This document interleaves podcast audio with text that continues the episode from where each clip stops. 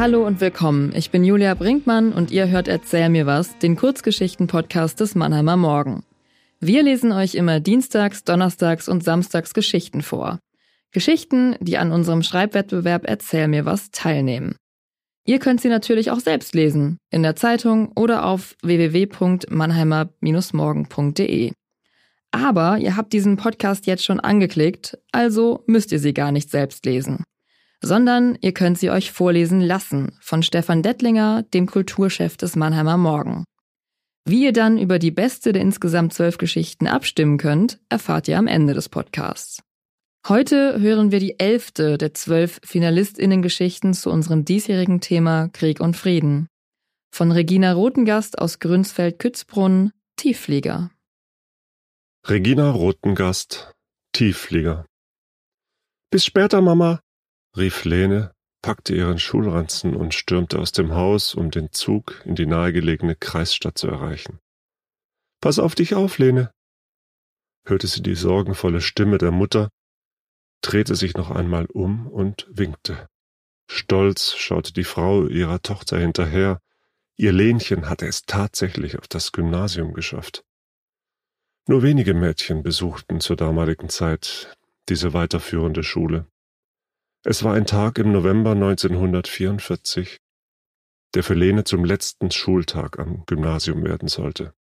Der Lärm war ohrenbetäubend, das Heulen der Sirenen, die tief fliegenden Flugzeuge, die Schüsse, das Schreien der Passagiere, das Weinen der Kinder. Lene verharrte zitternd zwischen all den panischen Menschen.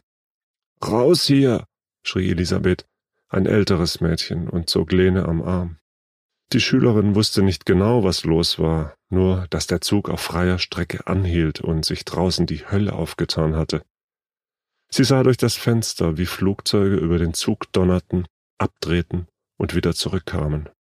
Pausenlos feuerten sie auf das Schienenfahrzeug, bis Schuss durch Tiefflieger. Elisabeth riss die Zugtüre auf und gab Lene einen Stoß. Sie rollten zusammen mit einem halben Dutzend anderer Kinder und Jugendlichen aus dem kleinen Dorf die Böschung hinunter. Neben Lene kauerte das ältere Mädchen und sagte, Duck dich, versteck dich im Gestrüpp, und wenn es geht, rennen wir so schnell wie möglich nach Hause. Lene nickte angstvoll. Die Ortschaft war nicht weit entfernt, sie mussten nur am Bahndamm entlang, dann über eine kleine Brücke, und schon hätten sie das Dorf erreicht. Ich habe solche Angst, Elisabeth, flüsterte Lene. Wieder schoss ein Flieger über ihre Köpfe hinweg. Elisabeth beobachtete die Maschinen stumm und konzentriert aus ihrer Deckung heraus. Als sie sah, dass sie gerade davonflogen, um zu wenden, rief sie schrill Jetzt. Lauf. Lauf, Lene. Die Mädchen rannten die Straße entlang, versuchten, das Inferno hinter sich zu lassen und die rettende Bebauung zu erreichen. Mit ihnen lief die kleine Schar, welche sich auch aus dem Zug gerettet hatte. Die kleine, zarte Lene konnte nicht mithalten. Sie bekam keine Luft mehr, die Beine drohten zu versagen. Panisch hörte sie hinter sich die sich wieder nähernden Kampfflugzeuge und die Gewehrsalven. Sie flogen so tief, dass sie meinte, den Kopf einziehen zu müssen, Gleich waren sie an der kleinen Brücke und könnten sich darunter verstecken. Plötzlich sah sie, wie Elisabeth strauchelte und ein paar Meter vor ihr mit dem Gesicht nach vorne zu Boden fiel. Elisabeth, steh auf, wir müssen weiter, schrie Lene. Doch die Freundin rührte sich nicht mehr. Lene stolperte fast über das am Boden liegende Mädchen. Im letzten Moment sprang sie über den leblosen Körper und starrte in maßlosem Entsetzen auf das Blut, welches aus der riesigen Rückenwunde austrat. Sie war wie erstarrt. Die ist tot, renn um dein eigenes Leben, brüllte Egon neben ihr. Laut weinend näherte sich Lene zusammen mit der kleinen Gruppe den ersten Häusern. Schon von weitem sah sie die Frau am Gartenzaun stehen, Elisabeths Mutter. Lene, Egon, rief diese voller dunkler Vorahnung und packte Lene am Arm. Wo ist Elisabeth? Kommt meine Elisabeth auch gleich? Das Mädchen schüttelte den Kopf, lief weiter und hörte noch lange die gellenden, herzzerreißenden Schreie der Mutter. Lene hatte die Augen geschlossen, ihr Atem ging rasselnd. Vorsichtig fuhr Marianne mit einem feuchten Waschlappen über ihre Stirn. Was machst du denn für Sachen, Mama? fragte sie und blickte besorgt auf ihre Mutter. Es geht alles wieder los. Der Krieg, das Sterben, flüsterte die alte Dame, ohne die Augen zu öffnen. Wie kann das sein? Haben die Menschen denn nichts dazugelernt? 77 Jahre lang Frieden und nun wieder Krieg in Europa. Diese Bilder im Fernsehen, die armen Menschen, die ihr Leben geben müssen, weil verantwortungslose Politiker an der Macht sind und einen dritten Weltkrieg riskieren. Ich muss so oft an Elisabeth denken. Sie hat mich damals gerettet. Ihr junges Leben wurde so sinnlos ausgelöscht, wie das von Millionen anderen auch. Diese Bilder aus der Ukraine. Es geht wieder los. Ihre Stimme erstarb. Marianne wusste nicht, was sie antworten sollte. Auch ihr machte die momentane Situation große Angst. Durch die Nachrichten bekam das Entsetzen täglich neue Nahrung. Der Horror lauerte nur darauf, sich in die Köpfe zu schleichen. Der Anruf der Heimleitung hatte sie vor einer Stunde auf ihrer Arbeitsstelle erreicht und sie war gleich zu der Mutter geeilt. Zusammen mit den anderen Seniorinnen und Senioren hatte Mutter Lene die Nachrichten im Fernsehen verfolgt die Berichte über das Kriegsgeschehen in der Ukraine hatten sie dermaßen aufgewühlt, dass sie einen Schwächeanfall erlitten hatte. Nun lag sie erschöpft in ihrem Bett. Der Arzt wollte später noch vorbeikommen. Marianne machte sich ernsthaft Sorgen um die über 90-Jährige. Mama, alles wird gut, versuchte sie die Mutter zu trösten. Da öffnete Lene zum ersten Mal die Augen, schaute ihre Tochter strafend an und erwiderte alles wird gut? Gar nichts wird gut. Du brauchst nicht mit mir zu sprechen wie mit einem Kleinkind. Ich bin zwar alt, aber noch bei Sinnen. Marianne lächelte in sich hinein. Das war ihre Mama. So war sie immer gewesen, ohne falsches Pathos, voller Empathie und Liebe. Das Herz am rechten Fleck. Niemals hatte sie ihren Humor verloren, war nicht verbittert, trotz aller Schicksalsschläge, die das Leben für sie bereitgehalten hatte. Wie oft hatte sie ihrer Familie vom Zweiten Weltkrieg erzählt. Nach dem schrecklichen Erlebnis, bei dem Elisabeth erschossen worden war, fuhren keine Züge mehr in die Kreisstadt. Lene konnte nicht weiter auf das Gymnasium gehen. Sie besuchte wieder die Dorfschule und half den Eltern bei der Landwirtschaft, zusammen mit ihren Schwestern. Ihr älterer Bruder wurde bei den Kampfhandlungen im Osten wohl getötet, galt als vermisst. Die Nachricht über das Schicksal des einzigen Sohnes hatte ihrem Vater das Herz gebrochen. Die Tränen des Vaters hatten sie sehr verstört. Nie zuvor hatte sie ihn weinen sehen und nie mehr danach.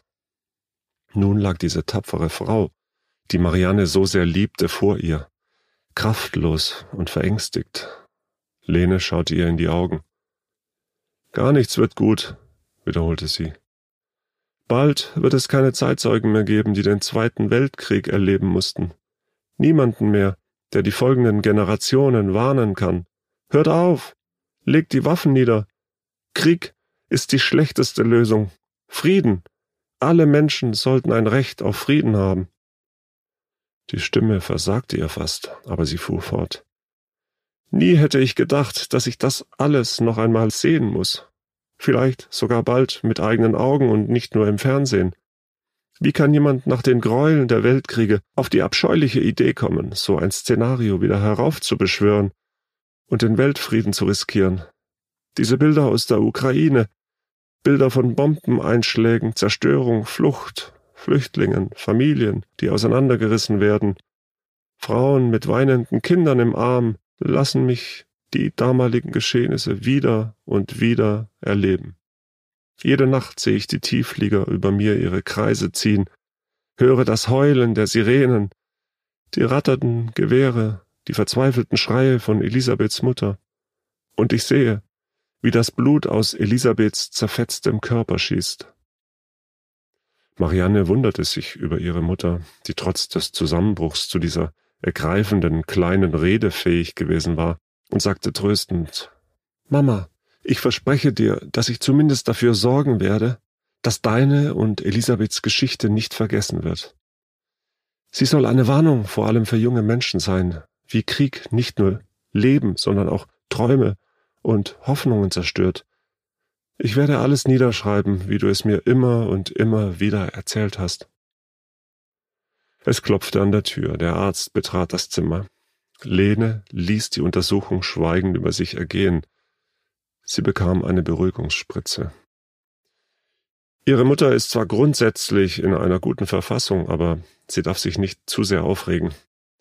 Blutdruck und Herzfrequenz gefallen mir gar nicht, sagte der Mediziner leise zu Marianne und wandte sich zum Gehen. Ich komme morgen wieder vorbei. Am besten wäre es, Sie stationär aufzunehmen. Das können Sie vergessen, junger Mann, rief Lene ihm nach. Wenn ich sterbe, dann ist das eben so. Ich durfte mein Leben leben, im Gegensatz zu vielen anderen. Lenes Blick schweifte zum Fenster hinaus, die Natur zeigte sich im Frühjahr 2022 von ihrer schönsten Seite. Sie erblühte nach dem kalten Winter zu neuem Leben. Man konnte und wollte angesichts dieser Pracht nicht an Tod und Verderben denken. Der erwachende Frühling und die wärmende Sonne verscheuchten alles Dunkle, und doch war das Grauen da, so nah wie schon lange nicht mehr. Lene drückte die Hand ihrer Tochter und schloss die Augen. Das war Tiefflieger von Regina Rotengast aus Grünsfeld-Kützbrunn, gelesen vom Mannheimer Morgen Kulturchef Stefan Dettlinger. In der nächsten und finalen Vorleseepisode von Erzähl mir was am Samstag geht es weiter mit Wilhelm, Burger und Weiß von Stefan Sabel aus Lorsch. Ihr könnt, nachdem die letzte Folge von Erzähl mir was am 20. August erschienen ist, für euren Favoriten oder eure Favoritin abstimmen. Das geht ganz einfach auf www.mannheimer-morgen.de. Mein Name ist Julia Brinkmann, ich bin Podcast-Redakteurin bei Mannheimer Morgen. Bleibt uns treu, folgt uns auf Facebook und Instagram und hört gerne auch mal in unsere anderen Podcasts rein. Welche das sind, erfahrt ihr auf www.mannheimer-morgen.de-podcasts. Macht es gut! Ein Podcast des Mannheimer Morgen.